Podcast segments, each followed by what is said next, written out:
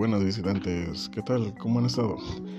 Pues como ya les había prometido, ya por fin este les traigo este este pequeño podcast porque pues no vamos a, hablar yo digo más de cinco minutos la verdad es uno de los de los más pequeños programas que, vamos a, a tener no pero pues vamos a hablar de un tema algo, algo controversial en el aspecto de que muchas veces la legalidad de las cosas se le puede encontrar un hueco.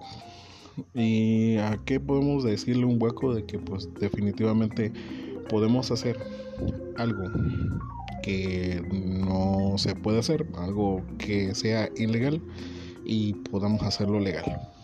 Sí, o sea, yo sé que eso es ilegal, pero lo estoy haciendo y definitivamente lo hago legal. O sea, esos son los, los huecos este, legales, ¿no? Entonces, fíjense, algo, algo que ha seguido la humanidad desde que tenemos memoria ha sido nuestro satélite natural. Este pues influye mucho en las mareas, ha influido muchas veces en los pensamientos de los hombres, ha creado grandes, grandes historias, poemas, ahora sí, música. Mucha gente se ha inspirado gracias a, ese, a ese satélite natural, ¿no? Pero mi pregunta o la pregunta genérica es, ¿quién es el dueño de esa luna? Sí, hace, hace varios años la, la ONU dijo y decretó legalmente que ninguna nación puede poseer la luna o ninguno de los astros. Dijo nación o naciones que no van a poder poseer nada, nada fuera de la Tierra. ¿Sale? Entonces, pues prácticamente aquí en Chile, un abogado, poeta llamado Genaro Gajardo Vera, este tenía, tenía la gran ilusión de poder entrar eh, a un club social, eh, pero le ponían una gran traba, era de poseer alguna alguna este propiedad. Y pues en ese momento pues él no no poseía nada no nada nada nada nada poseía. Entonces pues dijo pues que quiero entrar entonces o sea él paseando miró al cielo y se dio cuenta de ese enorme astro que lo miraba. Y fue que voy a y cito no un acto poético de, post protesta intervino en la selección de los posibles habitantes del satélite. Entonces, pues en planes estaba vivir un mundo sin envidia, odios, vicios ni violencia. Entonces, fíjense, era, era la idea de tener una mega utopía para poder vislumbrar ese, ese lugar, ¿no? Entonces agarró, definitivamente buscó un notario y pues prácticamente con 34, 50 dólares más o menos por ahí, no tengo el dato todavía, este agarró y asentó la luna a su nombre. Legalmente hablando, la luna le pertenecía a él. Digo le pertenecía porque definitivamente él ya falleció. Y ahorita más o menos, más adelante les voy a comentar quién heredó esa, esa luna, ¿no? Entonces, fíjense, eh, el señor este, este Gajardo agarró y se le hizo el sueño de su vida de poder, una, poder entrar al club, ¿no? al club que quería eh, estar presenciando y la otra de poder inspirar una mega utopía hacia las gentes. Gracias a esto, gracias a lo que él hizo, muchas instituciones legales y muchas instituciones del mundo voltearon sus ojos a él. Uno de ellos fue la prensa, ¿sí? que, que prácticamente por decir, eh, tenemos a, don Francisco, don Francisco era un conductor de Sábado Gigante. En aquel momento era muy popular ese programa, el cual lo entrevistó, ¿no? Pero lo más, lo más, y ahora sí, extravagante que, que tuvo este señor fue que en 1969 recibió una carta de Richard Nixon. Estamos hablando, si ya se dieron cuenta de la fecha, estamos hablando directamente de cuando el Apolo prácticamente despegó y prácticamente ya iba a lunizar. Y cito un pedazo de la carta. Solicito, en nombre del pueblo de los Estados Unidos, autorización para el descenso de los astronautas Aldrin, Collins y Armstrong en el satélite lunar que le pertenece. Richard Nixon, 1969. Imagínense, un presidente de los Estados Unidos le pidió una autorización para poder bajar al satélite que le pertenecía a este a este prácticamente a este señor Genaro. Entonces lo que Gajardo respondió y vuelvo a citar en nombre de Jefferson de Washington y del gran poeta Walt Whitman autorizo el descenso de Aldrin Collins y Armstrong en el satélite lunar que me pertenece.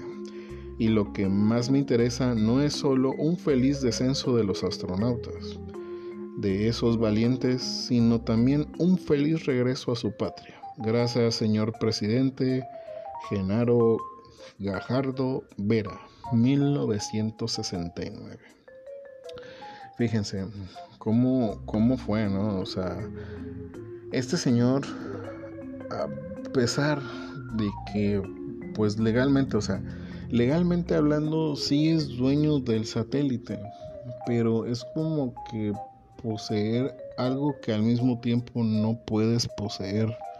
Sí, es un papel que te acredita, sí, es un dato que te acredita, pero no es como que tú digas, no, este, mañana vamos a ir a un viaje a la luna y regresamos sin, sin problema, ¿no? O sea, para ver cómo está nuestro, nuestro terreno.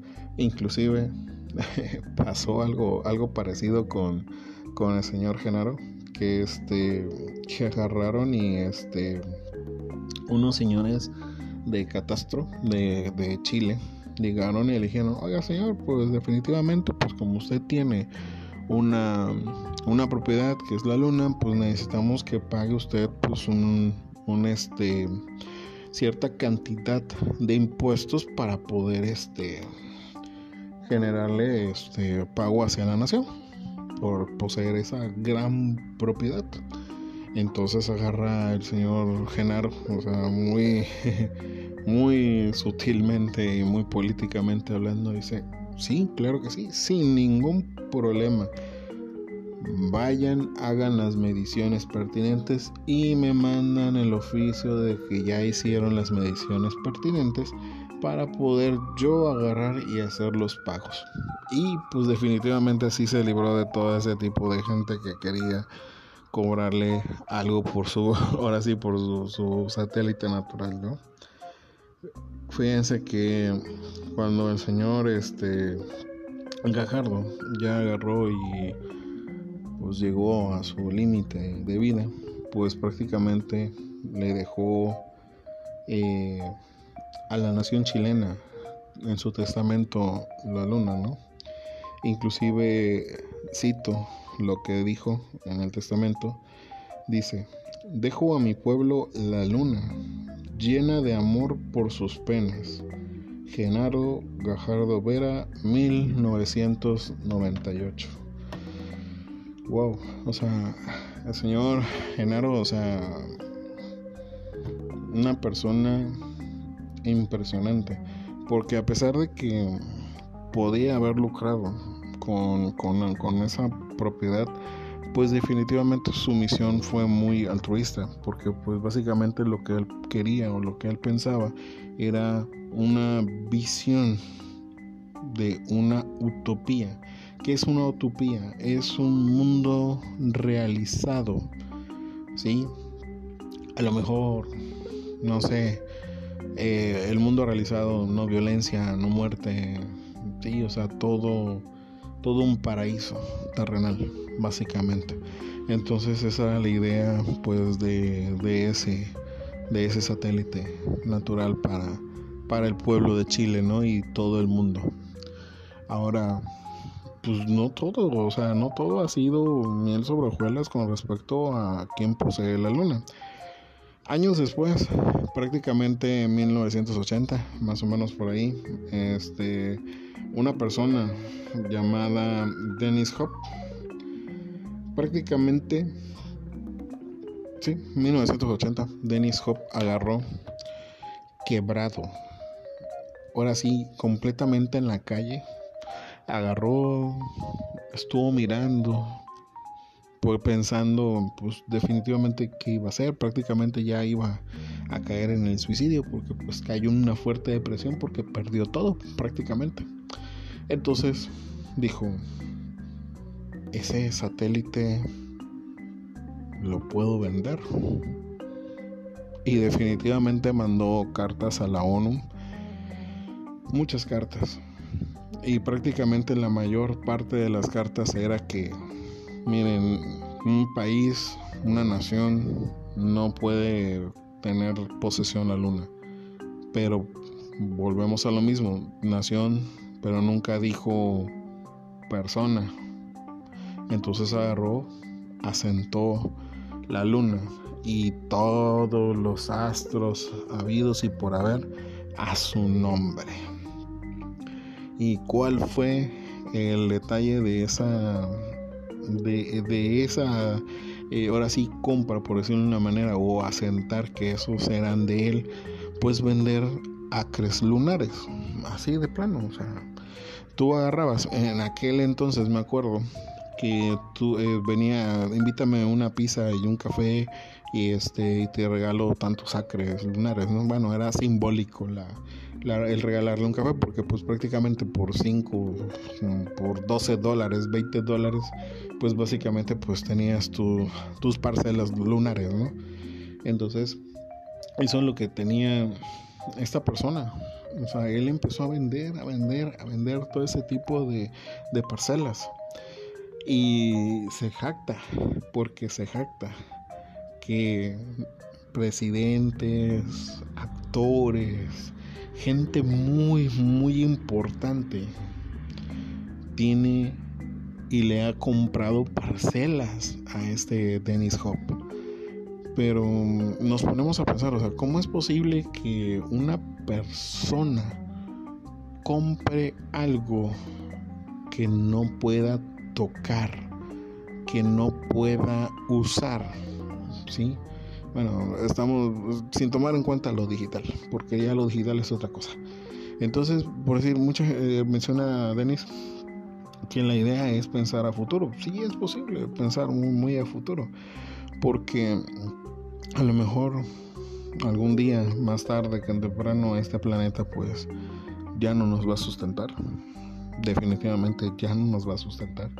Ya este planeta, de hecho, es tema para, para otro, otro programa. Que cómo es posible que el planeta pues prácticamente lo estemos destruyendo, ¿no? Y al final de cuentas pues vamos a tener que o irnos aquí o ver la manera cómo proteger este planeta porque mm, va a ser la, la destrucción de, de nuestro mundo como lo conocemos regresando al tema, este, entonces les digo, o sea, es pensar mucho, mucho futuro. y de hecho prácticamente eh, lo que está haciendo ahorita la empresa de Dennis Hop es inclusive darles, agarrar y darles una, ¿cómo se llama? Este, pasaportes para que la gente dueña de los, de los acres en algún momento que la empresa de Dennis Hop cree este, las naves espaciales y tenga la tecnología necesaria para poder ir y visitar completamente el planeta, perdón, el planeta, el, satélite natural, pues vas a poder ir y venir, ¿no? Que pues estamos hablando que a lo mejor es una posibilidad muy, muy, muy lejana, ¿sí? Porque el combustible utilizado que se utilizaría sería prácticamente miles de millones de dólares por cada viaje. Entonces es algo que pues no es muy redituable hoy en día, a menos que utilice otro tipo de combustible, que ese es otro tema para otro podcast. Entonces les digo, o sea, ¿cómo, ¿cómo, es la, la gente, ¿no? La, o las perspectivas de la gente. Uno por un lado que era muy altruista y el otro que pues prácticamente está haciendo dinero, mucho dinero por decir, por desgracia, con venta de algo que pues a lo mejor en algún momento pues se muere Dennis Hop y y definitivamente te quedas sin, sin nada, ¿no? Porque era como que jugar al, al Monopoly, ¿no? Y, él, ah, tengo un millón de, de dólares de Monopoly y al mera, a la mera hora pues no sirve para nada. O sea, dentro del Monopoly pues sí, o sea, sirve bastante, pero fuera del Monopoly pues no sirve nada, de nada, la verdad. Entonces, son cosas que tenemos que estar viendo bien y estar cuidando mucho de esos huecos legales, ¿no? No viene al caso, pero hay una chica que es dueña del sol. Entonces, que es española, pero esa no, no quiero hablar de ella ahorita. Ese su tema me enojó mucho. Entonces, visitantes, muchas gracias por el programa. Es un programa muy chiquitito, fue muy rápido el programa, sí, pero voy a estar más atento al podcast y ya este me van a estar viendo también en los streaming que estoy haciendo por Facebook. Entonces, chequenlo por ahí. Pero pues lo más importante, lo más importante de mi vida o el proyecto más importante de mi vida está dentro de este podcast. Así que visitantes, bienvenidos y gracias por estar aquí esta noche. Así que muy buenas noches, felices, felices sueños. Hasta mañana.